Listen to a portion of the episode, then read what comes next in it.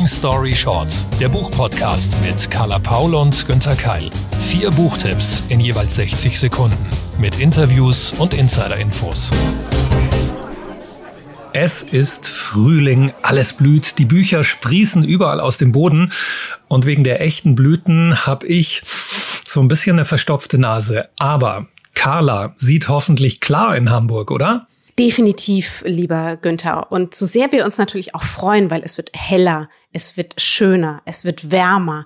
Aber das sind eben inzwischen auch die Begleiterscheinungen und ich kann das sehr, sehr gut nachfühlen, denn ja, wenn man draußen lesen will, so wie wir das ja auch gerne machen am See oder an der Elbe, dann braucht es halt auch die passenden Antihistaminika mit dabei und im Idealfall das ein oder andere gute Buch. Davon haben wir heute wieder vier mitgebracht und ich starte gleich mal mit einem Zitat.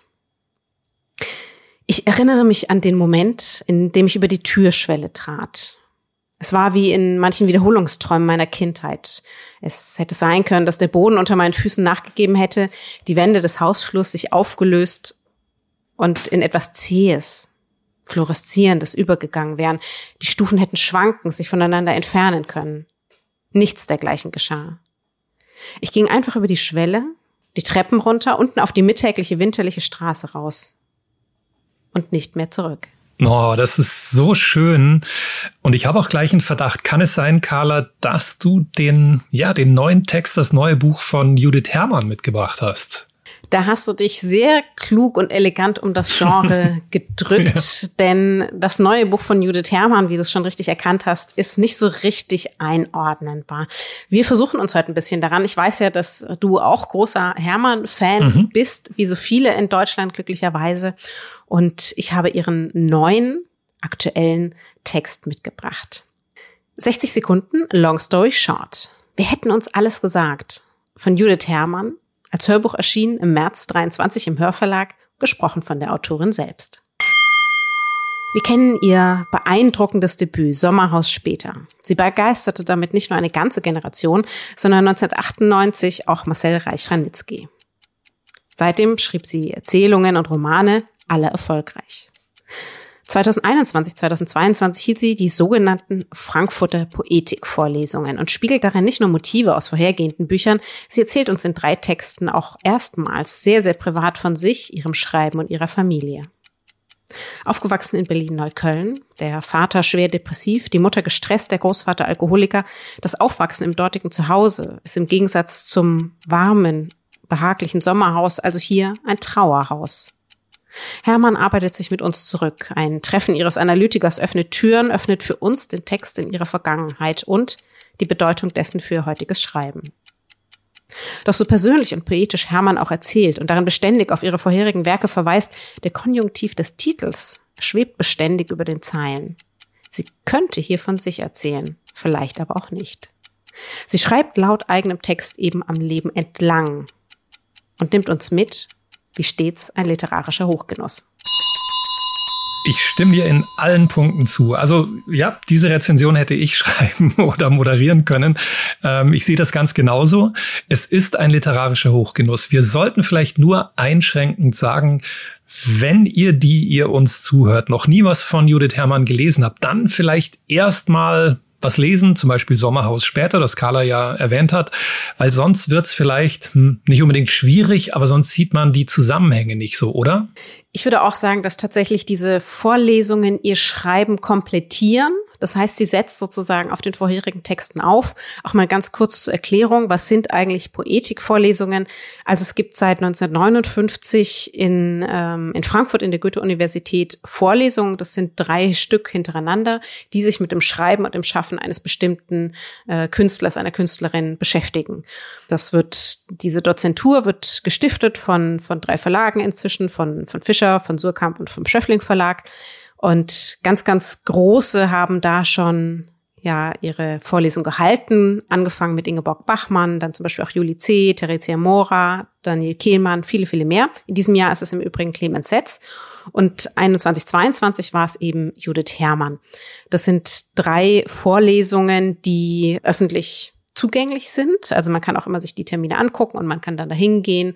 Äh, und in manchen Fällen werden eben diese Texte dann auch wie hier geschehen als Buch nochmal veröffentlicht. Ich hätte mir gewünscht, dass das ein bisschen größer thematisiert wird ähm, im, im Buch, vielleicht mit einem der großartigen Interviews, die sie nämlich dazu gegeben hat. Also ruhig da auch noch ein bisschen nachlesen. Sie erzählt sehr empathisch und klug über, über dieses Buch in diversen Interviews, dass das da inkludiert wird, weil ich glaube, jemand, auch was das Cover betrifft und die grundsätzliche Gestaltung, jemand, der noch nie was von ihr gelesen hat und der jetzt nicht weiß, worum es sich hier handelt, wird vielleicht eben ja bisschen, bisschen ratlos vor den Texten stehen. Was, wie, wie siehst du das? Mhm, genau, ging mir auch so. Und wenn man das Cover sieht, könnte man sich denken, ah toll, neuer Roman, neue Kurzgeschichten von Judith Herrmann. Dem ist eben nicht so. Vielleicht könnten wir vereinfachend sagen, Judith Herrmann schreibt übers Schreiben. Hm, also das ist so der Inhalt dieses, ähm, dieses Buches, wo die Inspiration herkommt, wie sie schreibt, ähm, wo es Deckungsgleichheiten, Parallelen zwischen Geschichten und Leben gibt. Und Carla, das würde mich noch interessieren, wie hast du denn den Stil von ihr empfunden? Also es ist ja ganz anders als ihr letzter Roman Daheim. Der war ja so eher kühl geschrieben, was ich auch sehr sehr mochte. Jetzt aber, ja, wie du schon gesagt hast, so richtig literarisch hochgenießerisch. Ja, mit sehr vielen Ebenen, auch sehr offen. Also man hat tatsächlich das Gefühl, man kommt ihr sozusagen, ich versuche es jetzt nicht so reißerisch zu sagen, aber so, man kommt der Judith Herrmann so nah wie nie, äh, sozusagen. Wobei eben weiterhin unklar bleibt, ja, was ist tatsächliche Erinnerung? Sie spricht auch darüber, also beim Schreiben geht es ihr darum, etwas zu bergen. Sie möchte an ihrem Leben entlang schreiben. Und das sagt sie auch selber, das sagt sie eben auch in dieser Vorlesung und da hören wir jetzt mal kurz rein in einen Hörbuchausschnitt. In den Jahren nach der Psychoanalyse hatte ich mein fünftes Buch geschrieben, Letty Park. 17 Erzählungen über Menschen zwischen 40 und 50, vielleicht am Ende ihrer Weisheiten und am zaghaften Anfang neuer Einsichten stehend, ein Buch, das nach dem Roman Aller Liebe Anfang entstanden und mir leicht gefallen war. Die Rückkehr vom langen Text zu Short Stories hatte etwas Befreiendes gehabt, das Schreiben war beglückend gewesen. Heute denke ich, dass dieses Glück nicht nur an das überstandene Schreiben des Romans gebunden war, sondern auch an das Ende der Analyse, an die Bereitschaft, die Dinge alleine zu ordnen, erwachsen zu werden, loszulassen. Eine der Geschichten heißt Träume. Sie beschreibt auf wenigen Seiten die Psychoanalyse einer Erzählerin, die denselben Analytiker aufsucht wie eine Frau, mit der sie befreundet ist. Während der Analyse zerbricht diese Freundschaft, die Beziehung zu dem Psychoanalytiker hingegen hat eine kühle Beständigkeit. Selbstverständlich ist die Erzählung eng an meiner Analyse bei Dr. Drehüs gebunden. Das ist, was ich schreibe. Ich schreibe über mich. Ich schreibe am eigenen Leben entlang, ein anderes Schreiben kenne ich nicht. Die Figur des Dr. Gubka ist an Dr. Drehüs entlang erzählt. Die Kleidung von Dr. Gubka ist Dr. Drehüs Kleidung. Die Einrichtung der Praxis in der Erzählung ist die Einrichtung in der Wirklichkeit. Es gibt eine Stelle, in der Dr. Gubka der Erzählerin die Tür aufmacht und erstaunlicherweise ein blaues Auge hat.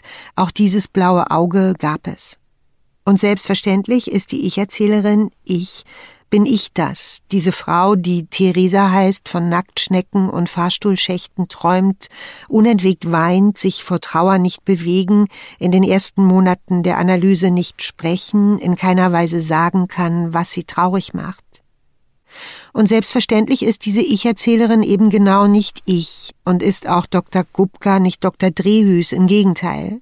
Beide Figuren sind Träume, aufgeschriebene Wünsche, und das, was ich mir da schreibend vorstelle, ist schwer zu fassen. Es ist bei aller Zerbrechlichkeit der Figuren etwas Heiles, etwas, das ich gerade nicht besitze, von dem ich aber weiß, dass ich es besessen habe und wieder besitzen kann, etwas, nach dem ich mich sehne, eine ausgesuchte Dehnung, ein Fehlen. Judith Herrmann aus ihrem neuen Hörbuch Wir hätten uns alles gesagt. Ja, Carla, alles gesagt hm, und dann dieser Konjunktiv, das hast du schon gesagt, das lässt viele Fragen noch offen. Hast du jetzt fast alles über Judith Herrmann erfahren? Nein, und ähm, ich würde sagen, ich habe sogar inzwischen mehr Fragen als Antworten, aber ich würde sagen, ich glaube, ich glaube tatsächlich, das möchte sie auch. Und das ist eine ganz gute Intention auch an das SchriftstellerInnen-Dasein, dass ähm, sie sagt, sie schreibt ein Buch und die Lesenden bekommen ja ein ganz anderes, weil jeder von uns eben das ganz anders interpretiert und auch anders auf ihr Werk anwendet. Also ich finde es deswegen auch ein herausragendes Begleitbuch eben zu ihren Texten. Und wenn man sagt, man, ich habe vielleicht schon ein, zwei Bücher davon gelesen, dass man einen Lesekreis zusammen macht und das nochmal diskutiert. Weil bei mir, mir ging es beim Lesen dann auch so, dass ich manche Stelle doch gerne auch mit jemandem diskutiert hätte. Interpretiere ich das jetzt nur so? Habe ich eine Ebene zu viel oder zu wenig? Ähm, aus welchem äh, ihrer Erzählungen kennt man diese Gestalt schon? Also zum Beispiel diesen Analytiker. Ähm, ist das gewollt? Was hat mit ihrer eigenen Biografie zu tun und was nicht? Mir macht das eher richtig Lust und Freude, sozusagen noch mehr auf die Suche zu gehen. Und es ist eher ein offenes Angebot, ähm, noch noch tiefer über ihre Werke nachzudenken, als dass man sagt, so jetzt haben wir alle Werke ähm, komplettiert und jetzt ist es abgeschlossen. Mhm. Also halten wir fest, Carla und Günther lieben Judith Herrmann. Das ist so die Kurzfassung. to, to tell a long story short, genau. genau.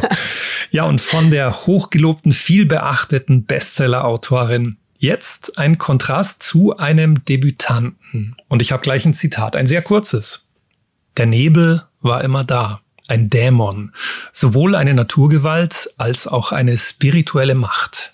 Das klingt ziemlich gut. Ich bin aktuell auch so ein bisschen nämlich auf dem, auf dem Fantasy-Trip.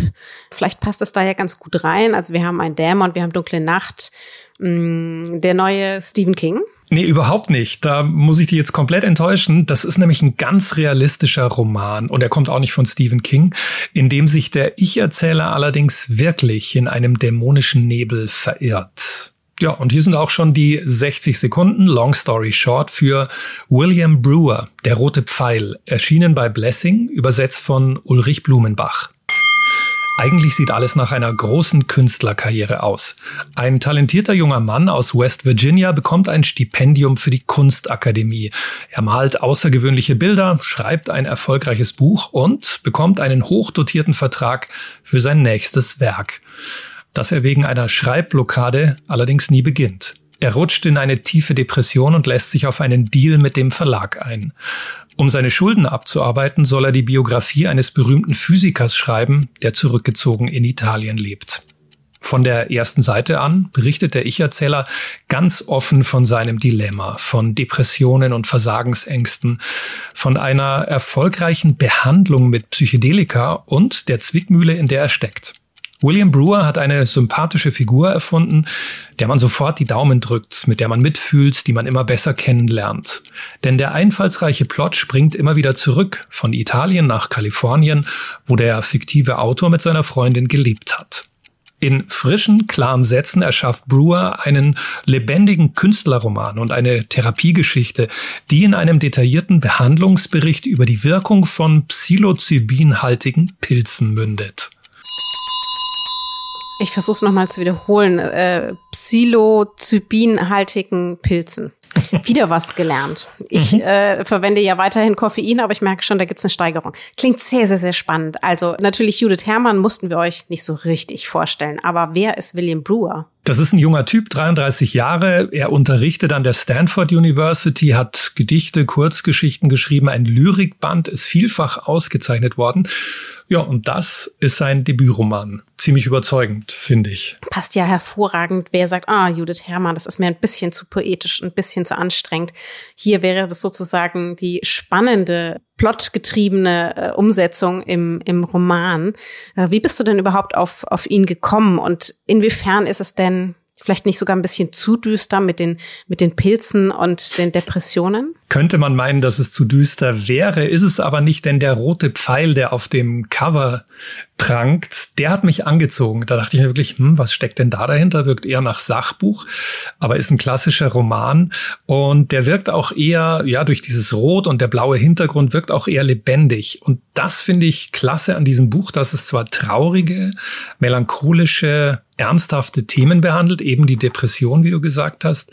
Also wirklich eine Krankheitsgeschichte auch. Aber jetzt kommt's, wir spoilern ja normalerweise nicht, aber die Geschichte geht gut aus. Also diese Behandlung mit den Pilzen, die wirkt und gleich zu Beginn erfahren wir, dass dieser junge Mann, der Ich-Erzähler, ja, einen positiven Behandlungserfolg hinter sich hat. Also alles, was so daneben gelaufen ist, in der Vergangenheit liegt. Sehr gut. Und er schafft dann auch tatsächlich das Buch zu schreiben? Ja, das schafft er, aber ganz anders, als wir glauben. Da möchte ich jetzt nicht zu viel verraten.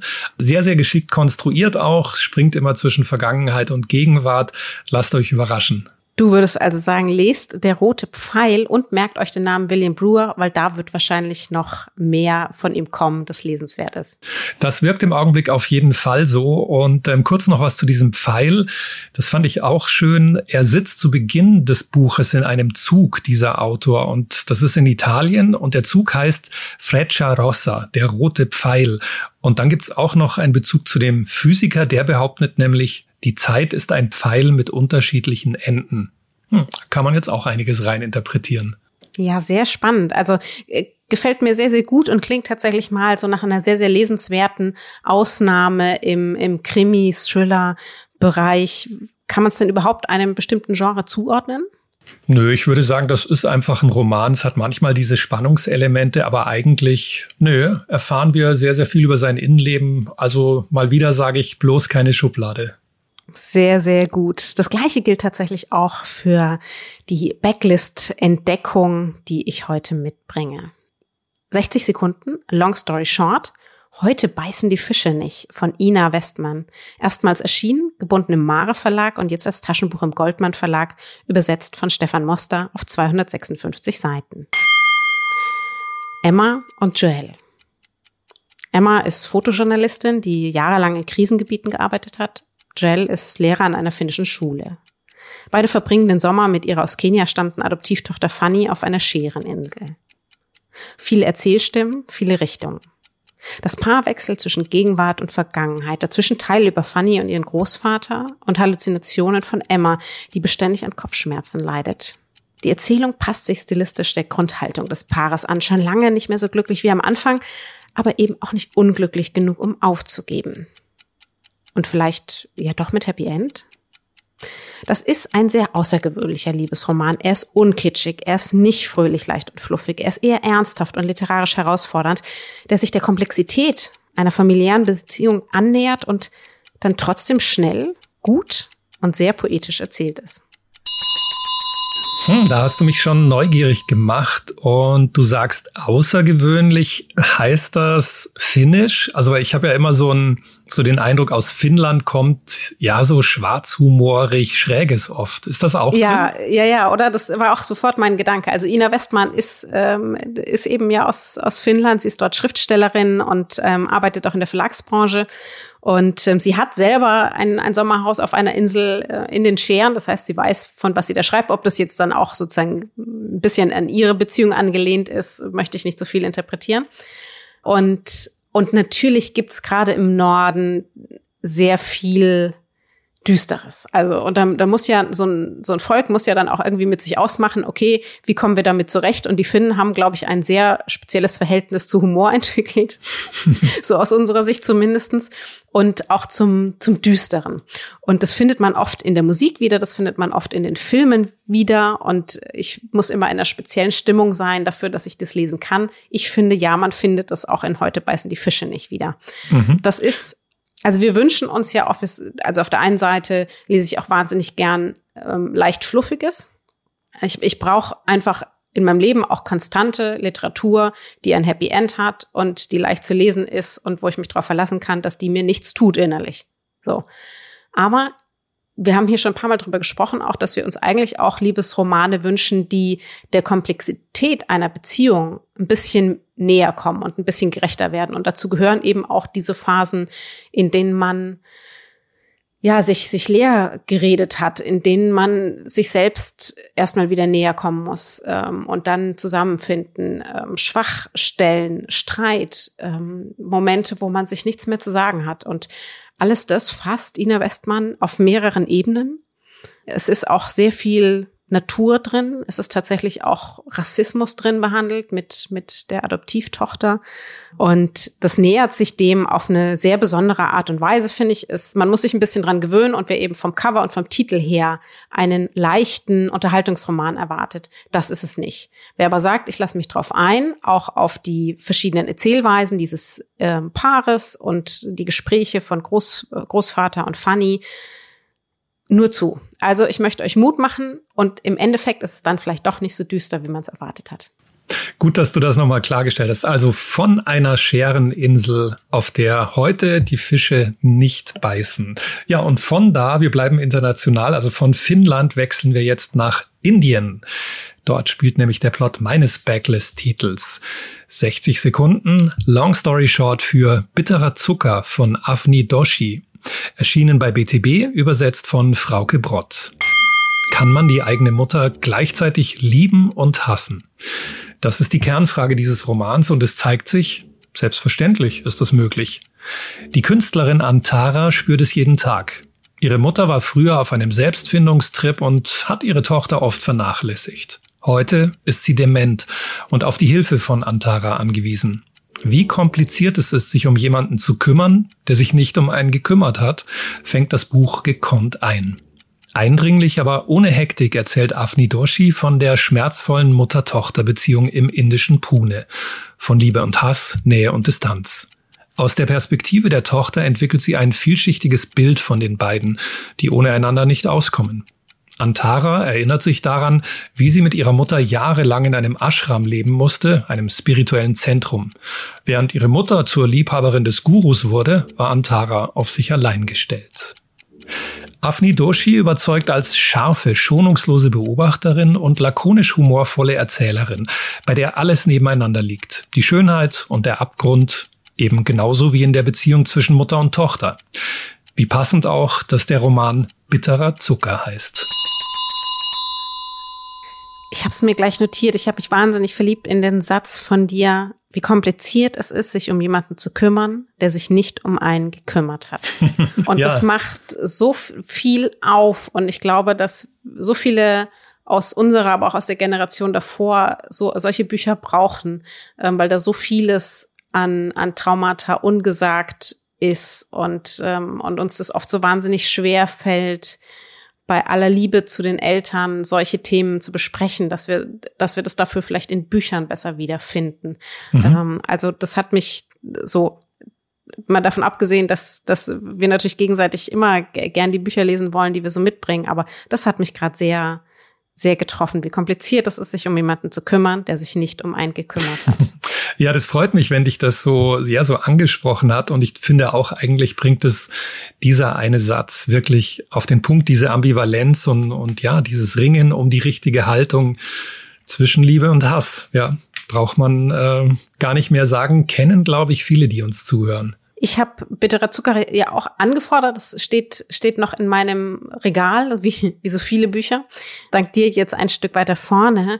Mm, soweit ich weiß, ist das, glaube ich, ja auch ein sehr ausgezeichneter Roman gewesen. Mhm. Also nicht nur, nicht nur von dir, sondern auch international. Ja, genau. Stand auf der Shortlist für den Booker-Preis und ist in mehr als 25 Ländern erschienen. Zu Recht, finde ich. Also das, das ist wirklich eine gute Mischung, auch vom Schreibstil, von der Gesamtatmosphäre. Das ist Unterhaltung, aber auf einem wirklich sehr, sehr ähm, vielschichtigen Niveau. Das waren ja heute wieder sehr emotionale Bücher würde ich mhm. fast sagen, die sich mit, mit sehr vielen, auch vor allen Dingen familiären und beziehungstechnischen Traumata beschäftigen, aber wie ich finde, alle auf eine sehr respektvolle, spannende, ähm, zugewandte Art und Weise. Äh, wenn ihr da natürlich auch Romane habt, die ihr uns empfehlen wollt, jederzeit sehr, sehr gern. Wir hatten es jetzt heute mit einer kleinen, schon fast Weltreise, ich mit Deutschland und Finnland. Und ich in den USA, in Italien und in Indien. Dort sind Carla und ich nicht, aber wir sind in Leipzig. Ähm, wir freuen uns, wenn wir euch sehen und zwar live auf der Leipziger Buchmesse. Carla, hast du den Termin noch parat? Sehr, sehr schöner Switch. Wir sind nicht in Indien, aber in Leipzig. Ja, gut. Irgendwo, wir mussten uns entscheiden. Ja. Äh, wir sind tatsächlich, wir freuen uns auf euch. Grundsätzlich sind wir auf der Leipziger Buchmesse. Das heißt natürlich auf unseren sozialen Kanälen werden wir alle Termine, bei denen wir zu finden sind, äh, bekannt geben und freuen uns, möglichst viele von euch dort zu sehen. Auch ähm, bei den Lesungsterminen, die wir haben. Und wir haben ein Long Story Short Live-Abend. Und zwar am 27. April 2023. Das ist der Donnerstag ab 17.30 Uhr in der alten Nikolai-Schule. Das ist eine Stunde wie immer gewohnt, voller Bücher und auch mit zwei Gästen. Genau, das sind Marc Ellsberg und Sven Gerhardt. Mit denen plaudern wir auch ein bisschen über ihre neuen Bücher und das Schreiben und die Messe. Also wir freuen uns wirklich sehr, wenn ihr vorbeischaut. Findet ihr auch im Programm der Buchmesse. Aber ich sage es ganz kurz nochmal. Donnerstag, 27. April, 17.30 Uhr in der alten Nikolaischule. Wer nicht kann, für den haben wir natürlich selbstverständlich in spätestens zwei Wochen die nächste Folge dann mit Günter Keil, mit Carla Paul und mindestens vier guten Büchern für euch. Die Links zu den besprochenen Büchern von heute, die findet ihr in unseren Show Notes und zu Risiken und Nebenwirkungen lest einfach den Klappentext und fragt eure Lieblingsbuchhändlerinnen vor Ort. Wir freuen uns natürlich, wenn ihr uns bewertet. Das geht auf ja der Plattform, über die ihr uns gerade hört. Da gibt's immer irgendeine Möglichkeit, ähm, uns Sternchen zu geben, uns Kommentare zu hinterlassen. Und äh, wir schicken uns die immer hin und her. Oder ihr könnt uns natürlich auf den sozialen Kanälen auch Nachrichten und Rückmeldungen schicken. Auch das große, große Freude. Und vielen, vielen Dank an alle, die das regelmäßig tun. Long Story Short ist eine Kooperation zwischen Carla Paul, Günter Keil und der Penguin Random House Verlagsgruppe. Happy reading!